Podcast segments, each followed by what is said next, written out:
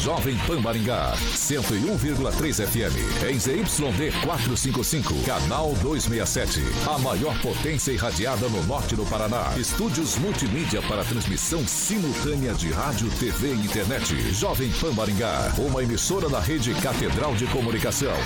Jovem Pan. RCC News. Oferecimento Peixaria Piraju.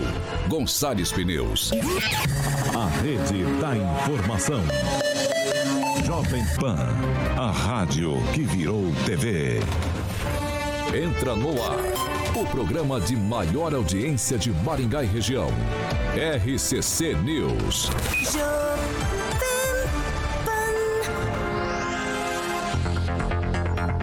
Alô, alô, muito boa noite a você que nos acompanha aqui pela Rádio Jovem Pan Maringá, da Eu 101.3. Sempre um prazer ter você aqui comigo. Quero convidar você para participar com a gente pelas nossas plataformas digitais, tanto pelo YouTube quanto pelo Facebook. Muito tranquilo de encontrar a gente. Pega ali na barrinha de buscas e digita Jovem Pan Maringá. Prontinho, vai encontrar nosso ícone, nossa thumbnail, clicou, pronto, já está apto a fazer o seu comentário, fazer sua crítica, seu elogio, enfim, espaço sempre aberto, espaço democrático aqui na Jovem Pan Maringá. Quer fazer uma denúncia um pouco mais grave? Quer fazer um comentário, alguma coisinha ali num espaço mais restrito? 449-9109-1013. Repetindo, 449-9109-1013. Esse é o nosso número de WhatsApp. Pode mandar a sua denúncia ou sua sugestão, que nossa equipe de produção vai apurar com o maior carinho do mundo para colocar em discussão aqui nessa bancada. Agora, se você quer debater com os nossos comentaristas, quer debater com os nossos colunistas, dá também 44 2101 0008. Repetindo, 44 2101 0008. Esse é o nosso número de telefone. Pode ligar que Carioquinha prontamente te coloca no ar para fazer simbate com os nossos comentaristas. Agora, essa que é a bancada mais bonita, competente e reverente do Rádio Maringaense. Começa com ele, Emerson Celestino. Muito boa noite. Boa noite, Vitor. Boa noite, bancada. Ontem estive na ordenação do pastor Jacó Júnior, agora pastor efetivo da Igreja Missionária Central. E ontem fui reconhecido por um ouvinte, aqui o Emerson Xará, Emerson Oliveira, que serviu comigo tiro de guerra em 1992, tiro de guerra aqui de Maringá. Um abraço para um abraço pro pastor Jacó Júnior, que agora é efetivo da Igreja Missionária, e um abraço para Emerson Oliveira. Henri Viana, francês, muito boa noite. Boa noite e para o povo que nos acompanha, fique atento aí. Nós estamos aí na semana do frisson, dos candidatos frenéticos, você vai ver mais político do que você já viu, já viu a vida toda. Agora, precisando do, do voto, eles vão aparecer na cidade.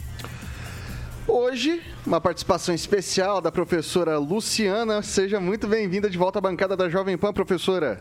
Obrigada, Vitor. Boa noite para você, boa noite a todo mundo da bancada, boa noite àqueles que nos assistem, que vão participar conosco. Isso aí. E eu vou passar agora diretamente da grande Jacareí, professor Itamar. Muito boa noite.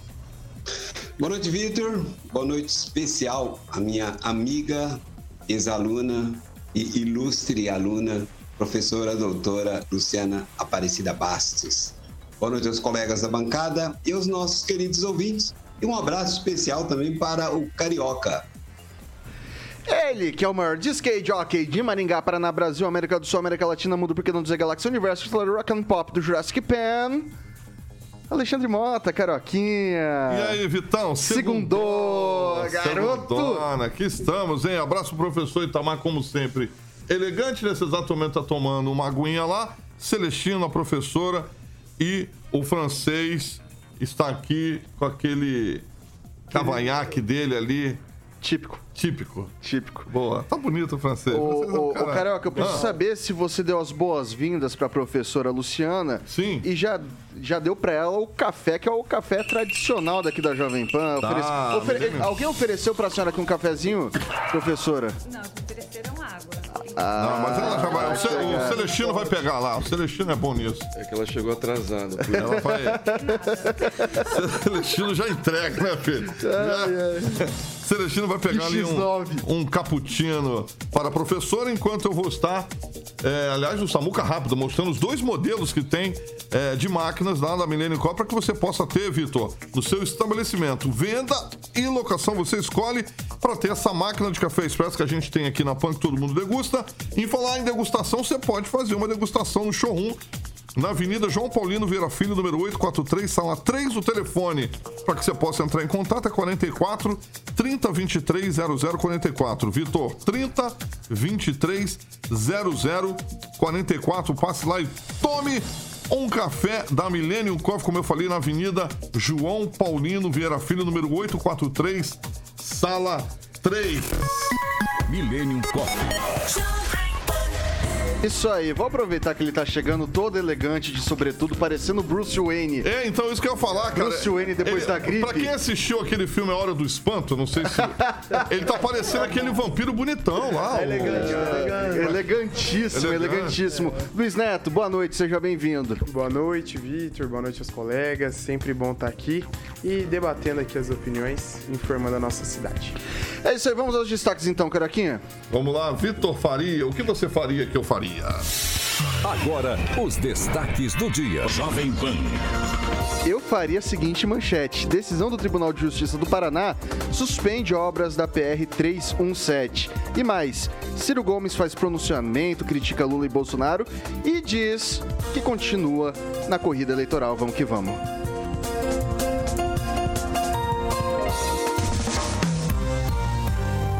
RCC News, o jornal de maior audiência de Maringá e região, também na Rede TV.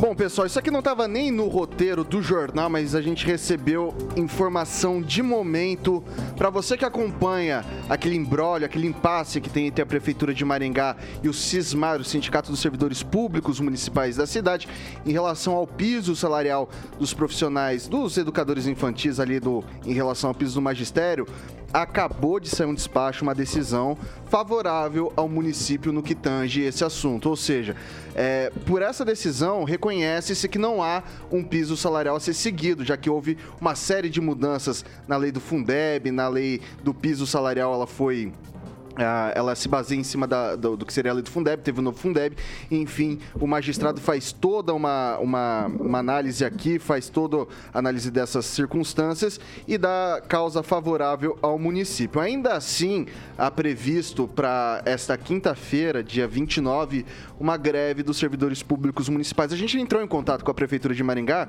que informou que todas as CMEs estarão funcionando normalmente, que os pais podem ficar despreocupados. E caso aconteça algum alguma acentuação em relação à greve, isso vai ser negociado no momento oportuno. Eles debatem fatos concretos e, por enquanto, a greve é só um anúncio, nada foi efetivamente feito pelo Sindicato dos Servidores Públicos Municipais de Maringá. Então, Emerson Celestino, que a gente já discute há algum tempo no que diz respeito a esse piso salarial, hoje temos essa decisão da Sexta Vara Federal de Curitiba, uh, da da desembargadora, da juíza federal, melhor dizendo, da, da, da juíza federal Vera Lúcia, tá? É, Feio é o nome dela, tá? E tudo assinado, temos, está com em mãos aqui o, temos em mão um despacho. E agora, Celestino, será que a greve se sustenta? Não vou nem fazer trocadilho com o nome da juíza, que não vai ficar feio. Mas é, é, lembrando ao ouvinte é que é uma demanda do pessoal de 30 horas. Então não cabe greve o pessoal de 20 e 40, né? Vamos fazer o favor, nossas crianças já ficaram paradas aí por dois anos. Então não sustenta essa greve né, para toda a categoria. É só pessoal de 30 horas. Essa reivindicação é justa né, visto que é amparado num salário é, equivalente né, entre 20 e 40, mas a lei não ajuda a categoria. Então, nada mais justo que o despacho, lei se cumpre. Né? Apesar que o STF não anda cumprindo várias partes da Constituição, mas é, a Justiça deliberou a respeito, então que se cumpra. Agora é esperar o que, que vai ser feito né, a respeito é, da categoria. O sindicato vai se manifestar com certeza. vai fazer uma manifestação. Espero que não tenha greve. Mais uma vez, vai prejudicar quem já teve parado por dois anos. São as crianças, os pais que têm que deixar as crianças lá. Então, eu espero que entre no consenso. O prefeito não precisa acatar a decisão da juíza, né, prefeito? Se tem dinheiro, pode pagar ou fazer um acordo com a categoria, com o Cismar. Eu espero que entre num acordo. Ô Luiz Neto, deixa eu te fazer algumas ponderações. Essa, isso daqui já foi amplamente debatido. Há uma jurisprudência bastante clara nesse sentido, exatamente no mesmo teor, na mesma direção em que a, a juíza Vera Lúcia assinou, foi signatária. E daí eu trago alguns números para você, tá? Segundo o município, um estudo de impacto que foi feito, é, o impacto para reajustar só o pessoal de 30 horas, uh, isso sem contar os servidores que estão aposentados, só os servidores ativos. O impacto seria na folha de 54 milhões de reais.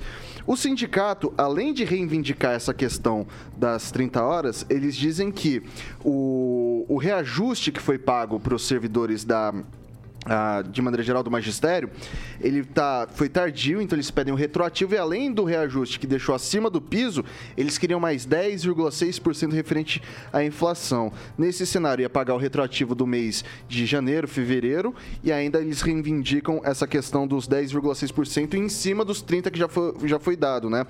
E já foram dados. E aí a minha pergunta para você, tem caixa para isso tudo? É, mas não teria caixa nem se fosse no País das Maravilhas, né? A questão, Vitor, a gente não pode ser morno. Falar uma coisa num dia e falar outra no outro. A gente tem que ter postura e ser quente na nossa opinião. É muito bacana falar em dar benefícios quando não se entende de gestão pública. Hoje, quase metade do orçamento de Maringá, aquele que aquele que nos acompanha, tem acesso à saúde, acesso à educação, acesso a, a todos os serviços que a prefeitura proporciona, metade quase vai para o custeio da máquina. Os servidores têm um papel importantíssimo, mas dar esse reajuste, esse acréscimo, esse piso do magistrado, como muito bem foi dito, Vitor, são 54 milhões a mais do orçamento investidos em custeio da máquina pública. Então não tem como se defender a, a diminuição da máquina pública, a economia nos gastos e, e, defender reajustes que não estão pautados na lei. Eu acredito que a justiça teve uma decisão sábia. O sindicato deveria parar de fazer ações políticas e eleitoreiras, na minha opinião. São ações eleitoreiras, nós temos eleição para o sindicato ano que vem e começar a dialogar com a prefeitura benefícios não só para os servidores do magistrado, mas sim para todos os servidores públicos, pois eles têm um papel importantíssimo para o funcionamento da nossa cidade. E quando a gente entra no embrólio jurídico desse, é necessário que seja refletido e tomada decisões pautadas no diálogo que é o que Maringá precisa. O cidadão não precisa de greve, o servidor não precisa de greve. Precisa sim de um sindicato que dialogue com a prefeitura e com os nossos representantes. A Câmara está aí, nós temos 15 vereadores. A prefeitura está aí, nós temos prefeito na cidade, nós temos lideranças que nos representam. Agora, eu defender aqui para fazer moral com o servidor, olha, realmente precisa dar, nós precisamos ter prudência. É preciso sim benefícios, mas é preciso pensar nos gastos. Maringá já passou por salários atrasados, Maringá já passou por trimestralidade, Maringá já passou por precatórios absurdos e inúmeras dívidas. Nós não precisamos voltar naquele tempo. Maringá precisa crescer e precisa, com certeza, crescer pautada no diálogo. Francês. É na ponta da linha, eu me preocupo é com os alunos, que seriam cerca de 40 mil alunos, e ficam aí na dependência desse imbróglio é, Cismar Prefeitura. Se bem que é o primeiro embate do Cismar contra a atual administração. Eles sempre foram parceiros. Só que hoje a, a, os compromissos com funcionários da prefeitura hoje somam 46,2% é, do, do orçamento destinado para isso. E se o prefeito atender a demanda desses professores, vai subir para 54,38 acima do limite prudencial. Mas o Cismar, sendo tolhido diretamente por ação judicial, e é o direito da prefeitura agir dentro do que é legal e justificar também para a população, né, que não pode dar um aumento, é, o Cismar tem outros embates, outros pontos a serem discutidos na Assembleia, que deve começar agora às 19 horas. Tem ali o Estatuto da Guarda Municipal, tem ali, o que mais que eu vi aqui? Plano de carreiras. Plano de carreiras. É, outras coisinhas, eles não, não vão deixar de graça. Se perde uma, uma luta, eles vão partir para outra e vão continuar insistindo nisso aí. Só espero que não façam uma greve ilegal que prejudique os alunos, porque é, só porque é ano eleitoral, lembrando que estamos em final de ano e os alunos não podem perder outro ano como já perderam os dois anos passados.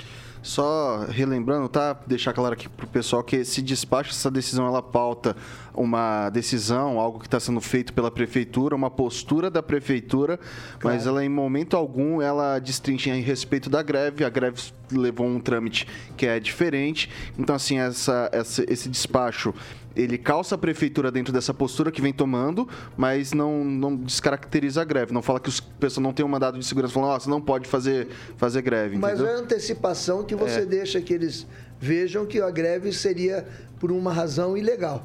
Pelo menos nesses números, desses, nessas cifras exibidas aí. Professora Luciana. Bom, é, eu concordo com o professor, com o francês nessa hora, porque embora, gente, todo mundo queira reajuste, a prefeitura ganhou via judicial. Eu não sei se cabe recorrer ou não cabe recorrer, mas o que se deve, o que deve se preocupar agora, no exato momento, são os alunos, porque em todo embrólio judicial, prefeitura, sindicato, sempre os alunos saem perdendo. Os professores entram em greve, ficam em casa, recebem do mesmo jeito, mas e os alunos? Né? Foram dois anos de pandemia parados, agora retornou greve de novo. Eu acho que o diálogo é a melhor solução, né? Embora tenha tido já uma decisão por parte da justiça, eu não sei nesse caso se cabe ao sindicato recorrer ou não. Se couber recorrer, corra, né? Uma briga judicial. Se não couber recorrer, entra num diálogo com a prefeitura, né? Só não prejudique os alunos, que eu acho isso muito feio, muito ruim, né? São, serão os únicos prejudicados mesmo, devido a esse tempo totalmente parado de pandemia regredimos muito em termos de educação em dois anos parados. Dois anos para uma criança é muito tempo. Né? Então, acho que deve se repensar isso. E para o lado do diálogo, que ele é muito mais saudável. Professor Itamar. Vitor, eu sempre preciso ser chato, né? eu gosto de ser chato, vamos falar. É, primeiro, essa questão de prejudicar. Óbvio que os professores sempre fazem greve com o intuito de prejudicar os alunos, para que os alunos prejudicados pressionem as autoridades. Isso é na universidade, isso é no ensino médio, fundamental, onde quer que seja. Esse é o método, não tem outro. Né? Porque a greve geralmente ocorre após os momentos de discussão. Quando esgota a questão da discussão, aí parte para a greve. Quando esgota, digamos, as negociações. Mas aí tem um, um, isso em tese, né? Mas tem um ponto extra, que até alguém já me citou aí, não lembro o que foi, é, que o sindicalista na greve tem palco, né? É, é, é uma coisa importante para o sindicalista. Ele tem palco, ele se projeta, ele dá entrevista, e se tem uma, uma eleição logo no início do ano que vem, ele precisa ir se pautando, ele precisa ir se cacifando, como diz popularmente, né? Então, é essa perspectiva que está sempre na cabeça de um sindicalista. Para o sindicalista, não estou dizendo para a categoria, mas para o sindicalista em si, a melhor coisa que pode ocorrer é uma greve. Lembro das greves né, da universidade, que sindicalistas modestos, alguém de quase não dava entrevista, ninguém convidava ele para nada, e no período de greve dava entrevista na Globo, em todos os meios de comunicação. Então, coloca aí em evidência. E só vai para um sindicato, obviamente, quem quer, quem quer fazer militância política, óbvio, né? Então, os sindicatos, geralmente, todas as categorias, eles estão, é, digamos assim, coalhados dessas pessoas que vivem da militância. E quando chega no caso de Maringá, não vai ser diferente. É assim também que eles procedem. Isso é uma, digamos, uma regra. Agora, para os pais e para as crianças, melhor não ter greve. Né? Só que esse é um ganho que o, o acordo de imediato não dá lucro para os sindicalistas. É isso, Vitor. Bom, esse foi um material que a gente divulgou, trouxe em primeira mão para você, ouvinte da Jovem Pan Maringá, você que nos acompanha nas nossas plataformas digitais pelo Dial. É claro que você sempre fica sabendo primeiro acompanhando aqui a, a Rádio Jovem Pan Maringá, toda a nossa equipe dedicada a trazer para você a notícia, a reportagem bem apurada e sempre em primeira mão. Vai lá, francês. É, completando o pensamento do professor, né? Quando o professor era professor, o desconto para o sindicato era automático. Hoje em dia é preciso da concordância do professor para que o sindicato receba, né? Então hoje o interesse do sindicato é muito maior em, em achar um inimigo para combater e mostrar que está defend, defendendo o seu cliente, no caso. 6 horas e 16 minutos. Repita. 6 e 16.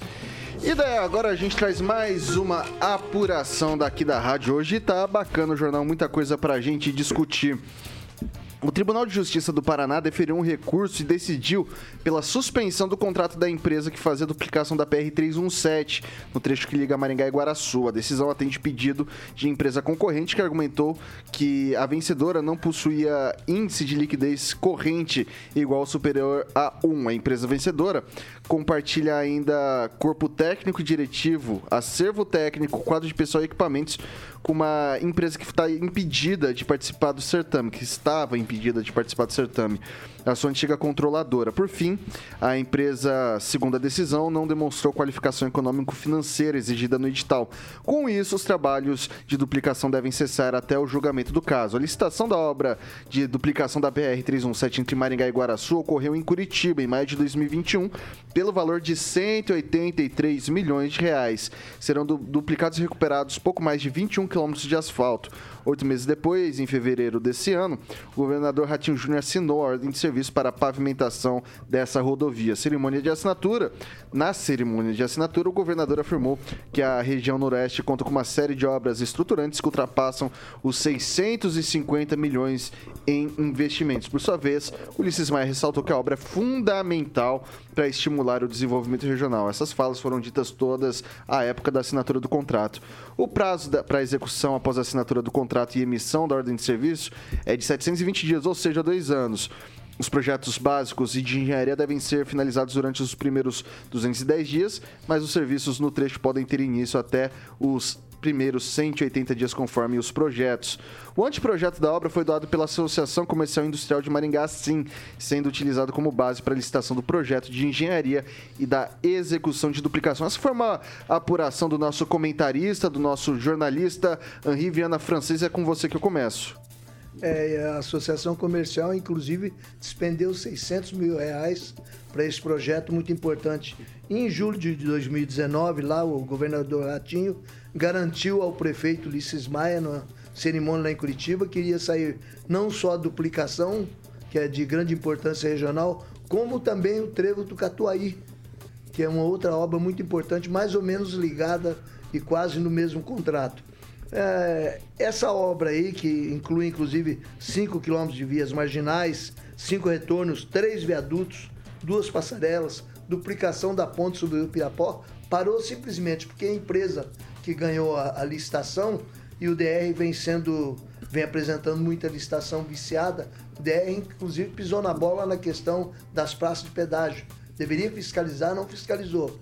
E o DR aceitou contratar uma empresa que não tinha condição econômica, não tinha condição nenhuma. E ela se aliou com outra empresa que não podia participar, não poderia participar da obra. Então, o que está tá acontecendo? As duas estão participando. Aí, outros participantes que foram, outros participantes da licitação, que foram barrados por motivos outros, entraram com ação na justiça e uma empresa paulista ganhou isso. Quinta-feira passada, inclusive, representantes das outras empresas que estiver participar da licitação estiveram na diretoria do DR mostrando a sentença e exigindo providência. E o DR disse simplesmente: não, não está conosco, agora está com a justiça. Então acontece o seguinte: a, a firma que ganhou a licitação não tem condição e ela se associou a uma empresa que não poderia participar da associação, você arruma um sócio oculto, né? E como ela não tem condições, há necessidade, com certeza, de fazer outra licitação. Isso poderá postergar a obra por mais 4 ou 5 anos. A via é muito importante, ela ali trafega diariamente 12 mil veículos, muitos caminhões fazem a ligação do Mato Grosso do Sul com São Paulo, principalmente ali. Então é uma obra de grande importância regional, previstas outras obras que dependem disso. Inclusive aqui no fim da, da Avenida de Maringá, ali, onde acaba na Uningá ali, tem o. Parque Industrial 200. O Parque Industrial 200 poderia estar asfaltado. Não está asfaltado porque ele depende da duplicação da rodovia, que ali vão passar canal- canalização de obras de águas pluviais. E não pode enquanto não fizer a duplicação. Luiz Neto. É interessante essa informação que o, que o francês apurou, parabéns pelo trabalho dele, né? Cara extremamente experiente, a gente tem que valorizar isso. É, acredito que essa questão, é, esses embrólios jurídicos, eles prejudicam algumas pessoas, né? Primeiro, a população, que é prejudicada. Segundo, é, o governo, que é quem vai pagar a obra, e com certeza é uma obra que terá aditivo. Cada dia sobe mais. A obra estava em 183 mil, vai para 220 já. Exato, 20 milhões, né? Du- Vai para 220 milhões. Milhões, isso. Só a, Exatamente. a, a construtora fez agora, até agora, a obra equivalente a 20 milhões. Exatamente. Então aí nós vamos ter agora um tempo que vai gerar outro aditivo e mais recursos públicos. Ali já tem uma boa parte que está quebrada, ali chegando no trevo ali que, que é próximo ali do, do posto da polícia rodoviária. Rodoviária. E ali tá perigoso passar ali, tá bem, tá bem precária a situação devido às obras. Quem vai perder com isso é a população, os cofres públicos. Eu sempre questiono aqui o sistema que a gente tem hoje de licitações, que é um sistema que não coloca o Justamente melhor, por licitação. Simp- o sim- simplesmente o mais barato, e o mais barato a gente sabe que não é o mais eficiente. Então a gente deveria repensar, esse é um momento importante no nosso país, é um momento de eleição, e quem escolhe, quem toma as decisões mediante as nossas leis, é as duas principais casas de leis que a gente tem, que é o Senado e a Câmara Federal. Então escolha bem o seu candidato, porque a mudança ela parte de nós a partir do voto. Professor Itamar. Vitor, tem uma coisa que me incomoda muito, né? Que, que muita gente insiste nessa tese, que ó, não pode fazer licitação pelo menor preço. Eu sempre pergunto, vai fazer como? Vai fazer pelo maior preço? Não, é pelo menor preço mesmo. O problema é que tem servidores que se ocupam das licitações, a parte técnica, que não olham o que deveriam olhar, aquilo não cumpre o trabalho que eles deveriam cumprir. Então, assim, porque todo mundo fica nessa, olha, o menor preço. Não, não é com o menor preço. Cambalacho, safadeza é que dá nisso. Vai fazer, não tem outro meio. De, se for para fazer sem olhar o menor preço, não precisa ter licitação. Convida por chamada. Chama, manda uma carta de chamada. Então, assim, inclusive alguns colegas da bancada insistem nesse tema. Gente, isso é um equívoco, no mínimo um equívoco gramatical. Se não for para ser o menor preço, não precisa ter licitação. Chama o amigo do prefeito ou amigo do governador. É isso, Vitor. Ô, professora Luciana, e aí? O professor disse que menor preço é, é, é a única. Seria a única solução que a gente tem para sanar isso, mas, por, é, por exemplo, ah, uma avaliação de, de qualidade, não sei. Eu é até difícil a gente pensar um mote que não seja o menor preço quando a gente está falando de licitação, né? É, Gente, eu acho que a gente tem que pensar o seguinte. Eu vou falar como economista. O erro do processo de licitação é o processo de licitação. Não significa que porque ele é barato ele vai ser ruim. Mas a maioria das empresas que ganham processo de licitação, elas vão para o processo porque é sem condições técnicas e financeiras para exercer a obra citada, porque ela sabe que tem dentro do processo o termo aditivo. Ela vai pedindo e vai pedindo e vai pedindo e pede uma vez, e duas e três. Ah, eu quero mais 5 milhões, agora eu preciso mais 10 milhões, 20 milhões. O erro é o processo, coloca lá um percentual no termo aditivo. A empresa vai poder pedir mais 15% ou 10% do valor inicial da obra. Pronto, acabou. Quando você coloca um termo aditivo percentual, só pode pedir até esse percentual. Acabou o problema. Só vai se candidatar em empresas que têm condições de tocar essa obra. E não amigos de políticos que não têm condição, depois vai pedir termo aditivo e vai ganhar em cima disso. E a população vai perder. Tá? Porque nós pagamos impostos, nós pagamos essas obras. Sabe? Nós não podemos aceitar isso. O erro do processo é o processo, que tem lá milhões de termos aditivos. Ela ganha e vai pedindo. Rapidinho, O francês. acréscimo do termo aditivo ele está se tornando uma praxe em- na- na licita- nas licitações públicas. Mas no caso específico da, dessa rodovia PR-317 Maringá e Guaraçu, não foi só isso. era visível que a empresa não tinha condições econômico-financeiras, técnicas para fazer frente à obra e foi denunciado. E mesmo assim aceitaram ela, que, ela, que ela participasse da obra e ela arrumou uma sub, ela subempreitou a obra trabalhando junto com outra empresa. Inclusive, é, até o pátio, o pátio de, das máquinas deles é junto. Emerson Celestino. Pois é, véspera de eleição, né? Por que essa empresa não entrou é, com recurso antes? Por que demorou tanto tempo? Para prejudicar o governador? Será que não tem dedo político aí?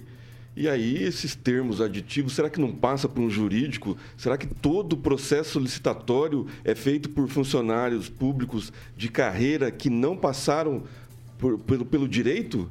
Alguma coisa está errada aí. Os, os, deputados estaduais, né, os vereadores no seu município, têm que começar a rever esse processo licitatório. Porque acontece em Maringá, acontece na Assembleia, né, no, no, no Estado. Então, alguma coisa está tá errado aqui no estado do Paraná. Que a gente depois passa a ponte no Paranapanema lá, a gente vê aquela rodovia maravilhosa com trevo numa cidade como, é, é, como que é? Estrela do Norte. A cidade que não tem 2 mil habitantes, tem trevo, né, coisa mais linda. Né? A gente vai daqui para Prudente em cidade 40 primeira. minutos. Pois é. E aí, aqui no Paraná, esse problema com licitação, com empreita, com empreiteira, alguma coisa está errado. Né? Nós precisamos de, de deputados é, que correspondem com o seu eleitor, com o anseio do eleitor, e precisamos de vereadores que é, o mesmo processo, né? que, que vai lá no processo licitatório, que é aberto, e vê o que está acontecendo. Por quê? Né, essa empresa que tem problema com a justiça, porque essa empresa que tem já problema de CNPJ lá atrás, por que está participando agora? Então, isso já, já é uma questão jurídica né, e de justiça. Eu acho que tem alguma coisa errada nesse meio aí, e principalmente em véspera de eleição. O que, eu gostaria só de, de, questionar é o seguinte: ninguém participa de uma licitação se não estiver em conformidade com a lei, se não cumprir todos os requisitos do processo licitatório. Acho que isso é, é único e objetivo. Se há algum questionamento a ser feito, foi feito da, das vias jurídicas certas, através do Poder Judiciário, questionando questões de edital, questões do processo, né? Quanto à lisura da empresa, acredito que, que isso a gente não deva questionar, que talvez seria até leviando da nossa parte e trazer isso para o ar e colocar em xeque é, a imagem de uma empresa. Mas é, o, a questão como foi feito, foi feita das vias jurídicas. O que a gente deve questionar em relação a isso não é a lisura da empresa, como está feita sendo a obra. É o que a lei exige. Está sendo feito dentro do que a lei exige. É o aditivo que está sendo pedido porque a lei permite. A empresa é de São Paulo que o edital permitiu. Então nós temos que questionar quem fez a obra. E nesse caso, mesmo apoiando o governador Ratinho Júnior, porque eu acho que ele é o mais capacitado, é dentro do governo que essas situações precisam ser definidas. E isso chama atenção, porque é mais gasto dinheiro público e onera mais os paranaenses. A lisura da obra está na suspensão. É, me parece que a empresa que ganhou é do Paraná e a empresa que apelou, sim, é de São Paulo. E ela, né, nessa apelação, ela indica, inclusive, como requeridos o DR, o presidente da comissão de licitação e outros envolvidos. É exatamente isso, Francis. São essas pessoas é. que precisam ser cobradas. E não a empresa, porque a empresa está fazendo o papel dela. Quem deve mudar é o Estado, a forma que foi feita essa licitação e também a forma na qual são feitas as obras no Paraná. Não, a empresa não tinha condições de fazer a obra. Mas passou, né? Então faltou o edital. Faltou no edital não a mudança lisura, no edital. Por isso tem essa Entendeu? Apesar da Ok, pessoal, são 6 horas e 30 minutos. Repita. 6 e 30, a gente faz um breve intervalo aqui pelo Dial 101.3. Segundo bloco, a gente tem mais algumas coisinhas bacanas do ponto de vista local pra gente discutir aqui. A gente faz esse pause pros nossos internautas agora, a gente vê o que, que o pessoal tá comentando por aí. Não sai daí, a gente volta já já. RCC News. Oferecimento. Gonçalves Pneus, Avenida Brasil 5681, próxima Praça do Peladão. Fone 3122 2200. Peixaria Piraju, Avenida Colombo 5030. Peixaria Piraju.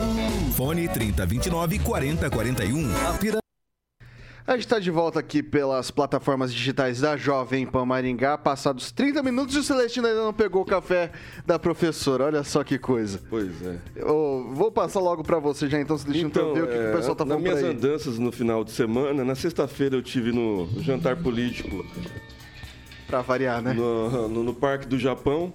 E fui reconhecido pela voz, pelo médico do trabalho e perito, Dr. Adler Dourado e a esposa Sandra. E no sábado, também numa festa de aniversário político, o- eh, na casa do Érico e da Rose, eu fui reconhecido pela voz, pelo Edivaldo Lara, o Michel Souza e a esposa, todos ouvintes da Rádio Jovem Pan, lá de Paysandu. Bacana. Mandar um abraço aí, Luiz Neto. Um abraço para todos aqueles que nos acompanham, mas em especial também aqueles que me acompanham nas redes, mandam comentários aqui na, na Jovem Pan, lá no meu Instagram, Luiz Neto Maringá, e os nossos ouvintes que estão acompanhando, o Andrei Salvati, porque é um cara incrível, encontrei ele tempos atrás, o Rogério Mariano, nossos ouvintes cativos, e também o Ricardo Antunes, ele escuta de manhã e escuta à tarde. Isso é interessante. Francês? Vários ouvintes aí, inclusive o Fernando Matos, fazer observação com relação às licitações. Essa praxe de aditivo tá, tá enjoando, tá mostrando que tem as licitações são viciadas e que precisa acabar com isso. Alguém precisa responsabilizar, o Ministério Público precisa combater essa prática usual. Professora Luciana? Ah, um abraço a todos que estão nos assistindo, ainda mais com esse tempo chuvosinho, né? Gostoso de ficar em casa. E tomar um café da Milênio Coffee, que nem- ninguém foi buscar. Isso aí, isso daí. Essa missão foi dada a você, Emerson Celestino. Essa missão foi dada a você. Mas eu busco, viu, professor? eu vou buscar um Aí, ó, esse é o meu garoto. Licença. novo, que vai voltar pelo aqui. povo e para o povo. É isso aí, professor, Neto professor Itamar. 2024. Queria mandar um abraço pro José Flávio Pereira, que está acompanhando o nosso programa. E lembrar, né? Giorgia Meloni será a nova primeira-ministra da Itália. A direita venceu na Itália. Fala, Luiz. Inclusive, nosso ano, viu, Emerson? Você falou que é um ano sugestivo, é o nosso ano. Não, é o teu. É o nosso, 2024 é, o nosso. é, é pra você. Não, eu não tenho esse medo, não. Você que tá muito Não, preocupado. eu não, vou- eu não sou, eu não Tá? faço da, da rádio um palanque. Quem eu vai, também quem não. vai Tô aqui pegar? há quase É. seis anos da emissora, então eu tenho muito orgulho É, de fazer parte segundo dessa mandato, bancada, segundo né? Mandato. Segundo. 20 segundos e ninguém foi buscar o café. Eu vou buscar. Obrigado, Luiz Neto. Você é muito gentil. Não esqueça de se inscrever no nosso canal, ativar as notificações e deixar seu like. Evidentemente, você que está gostando do programa, já duas reportagens aqui que a gente trouxe bacanas para discussão aqui à mesa. 6 horas e 33 minutos. Repita. 6 e 33 a gente está de volta pelo Dial 101.3. A gente segue nas nossas plataformas digitais, tanto YouTube quanto pelo Facebook. Para você que não está entendendo nada, enfim, o Luiz Neto foi buscar café. É isso que é a realidade. É... Pessoal, é o seguinte, eu, eu não sei se eu espero ele para ler a matéria, se eu não espero. Nunca aconteceu isso no programa. Acho que eu vou tocar mesmo, né? Então tá bom, depois a gente resume para ele. A Prefeitura de Maringá vai fazer a licitação para a construção de mais três centros municipais de educação infantil CEMEIs em outubro. A primeira licitação será no dia 3, com o município disposto a pagar até 15 milhões e 500 mil reais. A segunda, no dia 17, com valor de 13 milhões e 500 mil reais. E a terceira, no final do mês, no dia 24, com valor máximo do processo em até 13 milhões e 200 mil reais. No total, a gestão está disposta a gastar pouco mais de 40 milhões nas três licitações para a construção desses centros municipais de educação infantil. Todas as licitações para construções das novas creches vão ocorrer na modalidade de concorrência. Um CMEI será no distrito de Guatemi, outro no Jardim Universo e outro no Jardim Monte Rei. De acordo com a Prefeitura, além das três licitações, mais três CMEIs estão em construção e um para reforma e ampliação. Hoje, Maringá possui 64 centros municipais de educação infantil, com 7 mil alunos matriculados de 0 a 3 anos e 7.400 alunos de 4 a 5 anos matriculados. Com as obras de construção e ampliação, serão criadas pouco mais de 2 mil novas vagas. Já no programa Compra de Vagas, que são vagas nas creches particulares, são 25 escolas credenciadas no programa, com mais de 3.100 alunos entre 0 e 3 anos de idade, segundo a assessoria de imprensa do município. Atualmente, a fila de espera de creche aqui na cidade está em 860 alunos, ou seja, 860 crianças que aguardam uma vaga em creche. Daí a gente traz essa matéria, essa reportagem, porque são a ampliação de 2 mil vagas, Luiz Neto, com investimento de quase 40 milhões de reais. Um investimento de 40 milhões de reais. E a gente falava há pouco da questão do limite prudencial. A gente estava falando do limite de responsabilidade fiscal. É, E aí, como é que a gente vai fazer? Vai construir isso para suprir essa demanda de 2 mil crianças, vai ter que contratar mais gente. Agora, não se aplica também o limite prudencial? É, o Vitor, a questão ela é, ela é muito simples, né? Os gestores eles têm que trazer alternativas para suprir as demandas do município e cumprir o que a lei se exige, né? Hoje nós estamos em 46%, o limite é 52% do orçamento. Acredito que a contratação de professores ela é essencial, já que é, hoje nós estamos, é, não com déficit, mas estamos no limite, né? Nós estamos no limite na questão de, de, de servidores e vem num, num, momento extremamente importante a construção desses CMEs. O que, que quem nos acompanha tem que entender? Em Maringá, nós temos uma natalidade que ela é extremamente irregular. Né? Então, nasce determinado número de crianças, no outro ano nasce outro determinado número de crianças. Então, algo que a, que a prefeitura está fazendo que é bem interessante é a compra de vagas. A compra de vagas, ela viabiliza é, um serviço de qualidade para toda a população e não onera o município em relação à estrutura.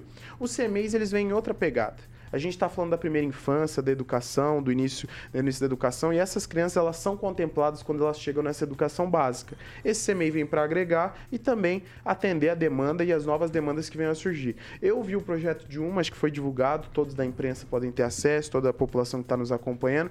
Projeto fantástico. Acho que esse tem que ser o nível de qualidade dos nossos colégios. As crianças que estudam no colégio público em Maringá têm que ter a mesma qualidade do aluno que estuda no colégio particular, daquele que tem o dinheiro para pagar mensalidade. E é educação de Maringá, sem dúvida, na minha opinião, é a número um. Né? É, é no Paraná, a qualidade, o que os nossos professores têm equipamento, que os alunos têm equipamento e vão sim poder é, ter um aprendizado ainda melhor. Eu, se tivesse um filho hoje, sem dúvida, colocaria na, na educação do município, porque ela é referência hoje e não perde nem um pouco para nenhum colégio particular de Maringá. O francês, você concorda com o Luiz Neto? Eu concordo, inclusive, esses números e essa essa antevisão do problema que poderia acontecer com a inauguração de novas creches, eu citei, arrazoei no, numa matéria que nós discutimos aqui sobre educação.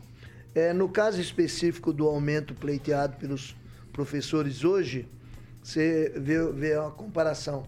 É para, 40, para professores de 40 mil alunos. Então é um número muito grande de professores. 3.500 professores, né? Agora, no caso específico das creches, como serão alunos para três, seis CMEs, né? Vai dar quanto? 7 mil alunos?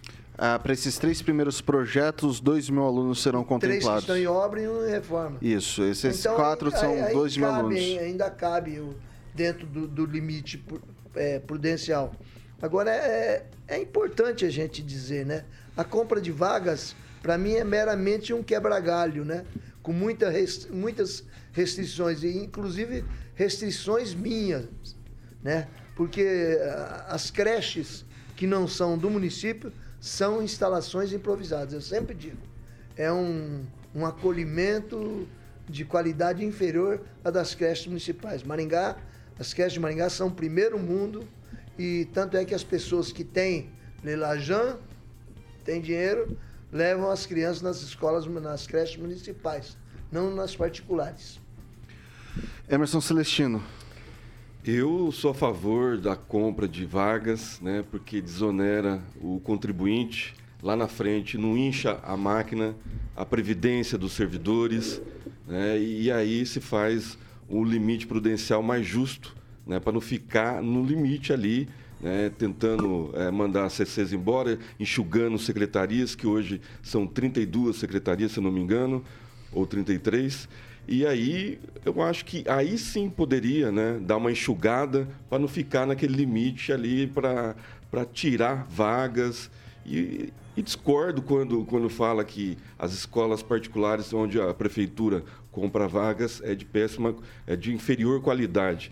Eu acho que tem é, um, um, estatuto, né, um, um, organograma que todas as escolas particulares devem, devem seguir devem se apropriar, com sujeito a multa, inclusive, né? e todas, todas têm que passar pelo crivo da Secretaria de Educação. Então, assim, é, se compra vagas, mas é, é tudo um trâmite legal e a, prefeita, e a, a Secretaria de Educação faz esse, essa, essa questão burocrática toda para ver o perfil de cada escola particular. É lógico que a construção né, do CMEIs de Maringá é de um, um, nível, um patamar né, muito elevado em relação a outras cidades, mas as escolas particulares é, se apropriam a isso, né? Desde que a prefeitura vai lá e compre, a prefeitura sabe o que está fazendo e a Secretaria de Educação é, também né, se, é, vai lá para as escolas se adequarem a pelo menos uma parte do que é feito pelo município. E aí, professora Luciana, seria a construção de um, um modelo híbrido, vamos colocar assim, entre compra de vagas em creche, construção de novas, ficou um aparato que ele fica balanceado, ele fica, ele fica justo dessa forma? Olha, eu vou falar a minha opinião. Quando você vota em alguém, você vota para que haja investimento em saúde e em educação. É isso que o povo mais quer. Né? É isso que dá mais votos: saúde e educação. Uh, acho o sistema híbrido válido enquanto não se tem o investimento do próprio município. Mas se tem condição, se está no limite do orçamento, por que não? Desde que se entregue a obra no período hábil e desde que a licitação seja muito bem feita para que não haja extrapolamento dos recursos. É isso que eu penso. O professor Itamar, e aí? Bom, que nessa licitação tenha lá o fim dos termos aditivos. O que pode ser acrescentado numa obra quando uma licitação é decente é correção de inflação ou se for acrescido uma outra obra aquela. Do contrário, é, digamos, para não falar nenhuma palavra ofensiva, eu vou dizer assim, aqui é deselegante. Quem sabe que não é isso que eu quero dizer, a palavra não é essa, né? mas não me cheira nada bem. É uma estratégia de sabotar o empreiteiro honesto. Ele coloca um preço com o qual ele pode executar, aí vão fazendo de uma outra forma, é uma forma desonesta de lidar com o empreiteiro honesto. E a prefeitura e o Estado, o União, seja lá quem for autor da licitação, está agindo de forma desonesta. Bom, nessa questão da, das creches de qualidade top, das top C da prefeitura, se, há, se é isso e se tem vaga para todo mundo, você acaba com a iniciativa privada oferecendo vagas de ensino fundamental e de creche para as pessoas. Para que, que alguém vai colocar o filho numa particular se a prefeitura é melhor do que todo que possa imaginar? Pelo menos nas palavras de, algumas, de alguns colegas da bancada aí que, eu, é, que estão dizendo, né? Se é isso, então, digamos assim, é um sinal para a iniciativa privada, vai embora, aqui você não vai ter chance de fazer creche. E aí, quando vai comprar as vagas, quando é preciso comprar vaga, claro que vai achar escolas em condições, digamos, é, inferior, até porque, pelo que o Celestino e o francês narram, não tem nada igual. Né? Vai achar em condições inferior e provisório. Por quê? Porque no ano seguinte esse contrato termina e onde vai ficar? Como é que fica o investimento desse empresário que colocou dinheiro nessas unidades educacionais? Então, assim, uma coisa estrangula a outra. Se a escola pública é top mesmo, e até acredito que eles estejam falando a verdade, né? É, e se vai ter vaga para todo mundo, então não vai ter vaga de qualidade nas, esco nas escolas particulares, porque serão apenas é, investimentos leves, momentâneos, porque no ano seguinte não vai ter mais aquilo para. É, não vai ter mais o grande cliente que seria a prefeitura. Então, esse é um ponto que eu acho que precisa reflexão. Mas isso é chato pra caramba, né? É isso, Vitor. Uh, vai lá, Francês, rapidinho. Professor, eu digo com relação a essa comparação entre creche particular e creche pública, porque eu já tive criança pequena e nós fomos procurar vaga em creche. A creche particular geralmente é feita numa casa, numa instalação que não é específica para a creche. A creche pública é um prédio específico com instalações e espaços específicos estudados para atender crianças. A creche particular geralmente não.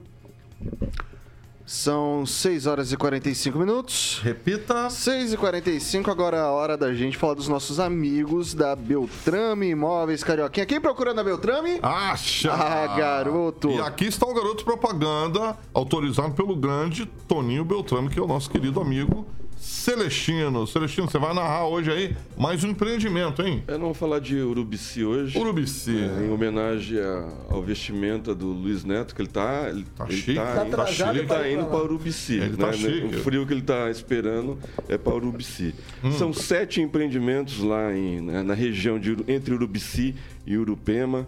Né? Quatro loteamentos de chácaras só em, lá em Urubici, mais um condomínio fechado em Urubici Hum. e mais em, um em Urupema. E tem uma novidade aí que ainda não posso contar, o Toninho não me autorizou, Sim. mas é que vai abalar as estruturas lá da, de Urubici, Urupema lá. Em Santa Cataralha. Santa Catarina. E segundo o visionário Toninho Beltrame, daqui 10 anos, Urubici, Urupema vai ser Canela e Gramado. Maravilha. O site está ali, ó, beltrameimóveis.com.br e a central de atendimentos é 3032 32 32 44 30 32 32 32 e o Instagram, Celestino, é arroba beltrame.imóveis. Um abraço pro Toninho Beltrame e também pro gerente César, que em breve eu vou estar entrevistando ele aqui às nove e meia da matina aqui na programação da Jovem Pan Maringá. Manda lá, Celestino, 9... 98827 8004. Boa. 98827 8004. Muito bem. Compra, venda ou locação é na Beltrame Imóveis. Quem procura na Beltrame, Acha, garoto. Boa. São 6 horas e 47 minutos. repita. 6 e 47 Pessoal, o ex-ministro Ciro Gomes anunciou hoje um em pronunciamento que, pasmem, não irá desistir de sua candidatura à presidência da República como resposta ao que chamou de gigantesca e virulenta campanha para deixar a disputa. Minha candidatura está em pé para defender o Brasil em qualquer circunstância e meu nome continua posto como firme e legítima opção para livrar o nosso país de um, presi- de um presente covarde e futuro amedrontador, disse o ex-ministro e governador do- e ex-governador do Ceará. O pedetista vem sendo pressionado por ex-apoiadores e personalidades políticas da América Latina a desistir de concorrer em prol do voto útil em Lula e que tem chances de vitória no primeiro turno. Ciro, no entanto, se nega a realizar esse movimento e no discurso citou nominalmente os adversários a presidente Jair Bolsonaro, do PL, e o ex-presidente Luiz Inácio Lula da Silva, do PT, chamando-os de força do atraso. Ele também disse que o atual presidente é, um- é a cria maligna de Lula. É, vamos deixar o Ciro Gomes falar por si só. A gente tem uma sonorinha. Vou soltar pro pessoal do DAI e pro pessoal que nos acompanha aqui pelas plataformas digitais. Vamos ver o filminho. Agora, na reta final da campanha mais vazia da história, embalam tudo no falso argumento do voto útil. Com essa pregação, querem eliminar a liberdade das pessoas de votarem. No regime de dois turnos, primeiro no candidato que mais representa seus valores, e, se for o caso, de optarem depois por aqueles que mais se aproximem de suas ideias. Querem privá-las do direito de expressar seus sonhos e de testar a força das suas posições, enriquecendo o debate e fortalecendo a pluralidade de ideias. Querem calar as vozes das dissidências e submetê-las sob o regime do medo e do terror velado a dois blocos rivais que se escondem no maniqueísmo e no personalismo para disfarçar as profundas e definitivas semelhanças de suas candidaturas. Por mais jogo sujo que pratiquem, eles não me intimidarão. Não fugirei do verdadeiro embate democrático e não compactuarei com essa farsa. Tenho um compromisso de vida e de morte com a luta por um Brasil melhor e nada me amedrontará nem irá me deter. Minha candidatura está de pé para defender o Brasil em qualquer circunstância e meu nome continua posto como firme e legítima opção para livrar o nosso país de um presente covarde e de um futuro amedrontador. Então, a gente separou esse trechinho. A, essa fala foi feita hoje pela manhã. Figurou a tarde inteira nos trending topics das mídias digitais. E daí, o, o, o Celestino, ele diz, anunciou importante pronunciamento para a população brasileira mas disse exatamente o que vem falando reiteradas vezes desde o começo da campanha. O que, que tem de tão diferente dessa vez? Ciro está sinalizando para 2026. É, ele participou de algumas manifestações em 2021 com o pessoal do MBL. Isso é o modus operandi daquela turma lá que teve um integrante que apanhou do Bolos ontem, se não me engano, um menino de 15 anos, covardemente espancado né, pra, pela turma da esquerda, a qual o Ciro já participou. Né? O, o Ciro sinaliza virtudes, mas é, é mais do mesmo. Então ele está querendo ocupar o espaço que vai ser deixado pelo ex-presidiário, ladrão, que vai perder do, domingo nas urnas. E é mais do mesmo, não vai mudar nada, né, Ciro? Porque você, você é odiado tanto por um lado como pelo outro. Você quer sinalizar que o presidente Bolsonaro é cria de um ladrão? É, me fala um ato né, de covarde do, do presidente Bolsonaro ou de, de corrupção do governo Bolsonaro. Então ele, ele trouxe essa coletiva aí para falar exatamente o que você disse, mais do mesmo. Ciro Gomes é uma caricatura né, de um coronelismo que está sendo devastado né, depois de 2018, okay. com a eleição do presidente Bolsonaro, que mostrou, escancarou né, como que é feito a política no Brasil okay. e o sistema podre jurídico, né, de mídia, que faz parte, aquele grupo que a gente já sabe. Ok, Celestino. Francês, objetivamente também. É, o Ciro é um escalador político e ele falaria mal de quem estivesse na frente dele. Podia ser a Tebet, podia ser outra pessoa, ele ia falar mal a mesma coisa, porque ele é virulento, ele está tentando reencarnar um, um lampião do Nordeste lá, que é o jeito de, de, de agir deles lá. Só que a, a, ele não tem novidades. A novidade é que é um cara que já escalou aí por 9, 10 partidos políticos e continua procurando. Onde tem um caixote, ele sobe, onde tem um microfone, ele fala, onde tem a luz, ele faz suas micagens lá. E ele quer aparecer, manter o espaço, como bem disse aqui o nosso amigo, manter o espaço para futuras candidaturas. Com certeza vai ser candidato a governador do, do Ceará e, e lá em 2026 embora o Neto não concorde, ele vai ser novamente candidato à presidência. Está procurando seu espaço e é o jeito dele é de é, atacando os outros ao invés de fazer proposições. Professora Luciana. Ah, ele está fazendo política. Ele já apoiou o Lula outras vezes, viu que a estratégia não deu certo, que o Lula está super queimado, e agora ele está querendo se colocar como uma via alternativa ao Lula. Ele quer abocanhar os votos do Lula. Ele poderia até chegar um dia à presidência se ele tivesse aproveitado bem a chance dele como ministro da Fazenda do governo Itamar. E ele não fez nada lá. Né? Então todo mundo já sabe quem é ele. Ele não tem chance nenhuma. Então o que ele quer agora é se mostrar como uma via alternativa, porque terceira via nós não temos. Né? Então ele quer que seja ele. Ele está fazendo simplesmente política, mudando a estratégia. Professor Itamar. É, o Ciro, o Ciro é raposa, né? Ele sabe pautar a imprensa, inclusive. Ontem à noite ele soltou essa nota que ele iria fazer um pronunciamento muito importante à nação.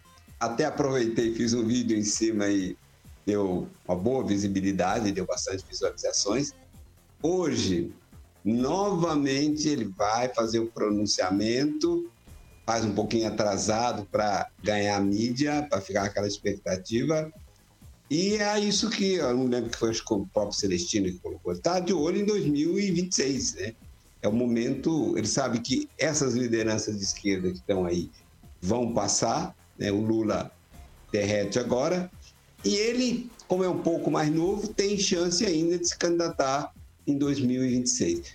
Como ele é presidente de um partido que tem até um número significativo de, é, digamos, diretórios e, portanto, de parlamentares, ele, como presidente de partido, ele tem um bom cargo. E, e talvez para ele é mais. e um bom salário, inclusive. Né? E tem, é mais conveniente para ele do que propriamente ocupar um cargo de deputado, que seria, digamos, esperar dele hoje, agora em 2022. Né? Então, ele fez, para surpresa de ninguém, ele se manteve candidato e ele está descendo o sarrafo no Lula, e isso está deixando muita gente incomodada. Porque ele bater no Bolsonaro nem é surpresa para ninguém, afinal, ele é um cara de esquerda e Bolsonaro de direita. Agora, esse, essa divergência com o Lula, esquerda com esquerda, é muito interessante.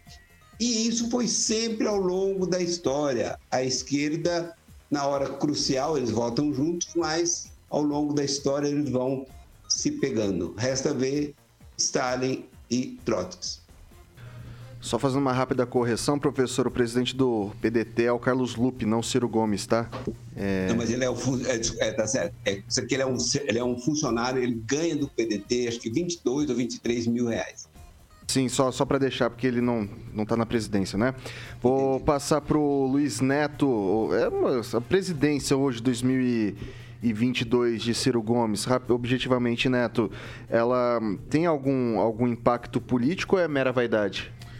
É, Paulo, Paulo, perdão. Vitor. Vitor, eu vou um pouquinho na linha do professor, mas eu acho que não é nenhuma questão de, de vaidade, é uma questão de necessidade aí de, de ocupação do espaço político, né? O Ciro Gomes ele está numa tentativa reincidente ao longo dos anos de tentar ocupar um espaço político e devido aos históricos de renúncia, de desistência dele nas eleições, hoje se chama muita atenção para o pronunciamento dele à nação na expectativa de que ele desistisse mais uma vez é, dessa tentativa de, de chegar ao, ao, Palácio do Planalto, tendo em vista que novamente ele é o cavalo azarão é, desta corrida né? Sabemos que a eleição nunca esteve tão polarizada e não vai mudar nada, faltando uma semana é, para as eleições, a não ser que aconteçam fatos aí que de verdade influenciem drasticamente aí no processo eleitoral. Agora, o que deve chamar atenção é que a postura do Ciro Gomes, ela é mais do mesmo. Ela é mais do jogo político, ela é o mesmo da politicagem que a gente sempre viu no Brasil. Esse estilo coronelista de ser, de impor eu faço, aconteço, bota medo nos grupos políticos. Talvez seja por isso que ele nunca foi o candidato do Lula. É a dificuldade de controlar um, um, um cara que pensa que está acima do bem e do mal. A gente sabe que taxar aí as grandes fortunas, como é um dos objetivos dele, uma das promessas de campanha, não é tão simples se envolve o interesse de várias pessoas e a necessidade de aprovação do Congresso Nacional, entre outras situações. É por isso que o Haddad foi o candidato Lula, é por isso que a Dilma foi o candidato Lula, e é por isso que ele não teve espaços de, de decisão, mesmo sendo muito qualificado. Eu acredito que é um, um cara técnico, experiente, qualificado, para talvez chegar um dia a esse okay, cargo. Neto. Mas só, só para só finalizar, é, acredito que o PDT estar com o Ciro Gomes é porque o PDT é um dos únicos partidos, quem conhece partido político, que mantém tem as, a regra ideológica da coisa, as normas. Então, assim, o PDT ele funciona de forma organizada e cumpre-se o que está em seu estatuto. São 6 horas e 58 minutos. Repita. 6 e 58, não dá tempo para mais absolutamente nada. Luiz Neto, obrigado, boa noite e até amanhã. Obrigado, Vitor. Até amanhã. Agradecer o pessoal que me acompanha nas redes sociais, no Instagram Luiz Neto Maringá. E até amanhã. Emerson Celestino, muito boa noite, até amanhã. Boa noite, Vitor. E no sábado foi pago né, mais, mais, mais 360 mil autônomos caminhoneiros e mais para 300 mil taxistas. Já foram gastos 870 milhões né, de ajuda a esse pessoal que não parou durante a pandemia e precisou por causa do, okay. do preço elevado dos combustíveis. Boa noite, Henri Viana Francês, até amanhã. Boa noite e até amanhã. Professora Luciana, obrigado pela presença, boa noite. Amanhã, amanhã está aqui de volta? Amanhã eu não estou ah. na cidade, mas boa noite a todos e obrigada pelo café que o Luiz me trouxe. Imagina, sempre um prazer, viu? é, professor Itamar, boa noite, até amanhã. Boa noite, Vitor, boa noite aos colegas de bancada, boa noite aos nossos ouvintes. Boa noite à minha querida Luciana, de quem eu estou com muitas saudades. Professor, saudade também. Uh, Alexandre Mota, Carioquinha. Fala, Vitão. Vamos que que de Vento Ventania, Biquíni Cavadão. Ah, clássica do, do Biquíni Cavadão, hein? Você tá tímido hoje, Celestino? Não soltou a voz? Ventania, ventania, me leve sem destino. Ai, ó, garoto. Celestino. É isso aí. A melhor playlist do Rádio Maringuense você confere agora com o Jurassic Pan. Amanhã às 7 da matina tem Paulo Caetano e toda a trupe ou toda a tropa. E depois às 18 horas, repeteco aqui no RCC News 18H. Jovem Pan Maringá, a rádio que virou TV, tem cobertura e alcance para 4 milhões de ouvintes. Carioquinha, boa noite. Vento Ventania. Biquíni Cavadão.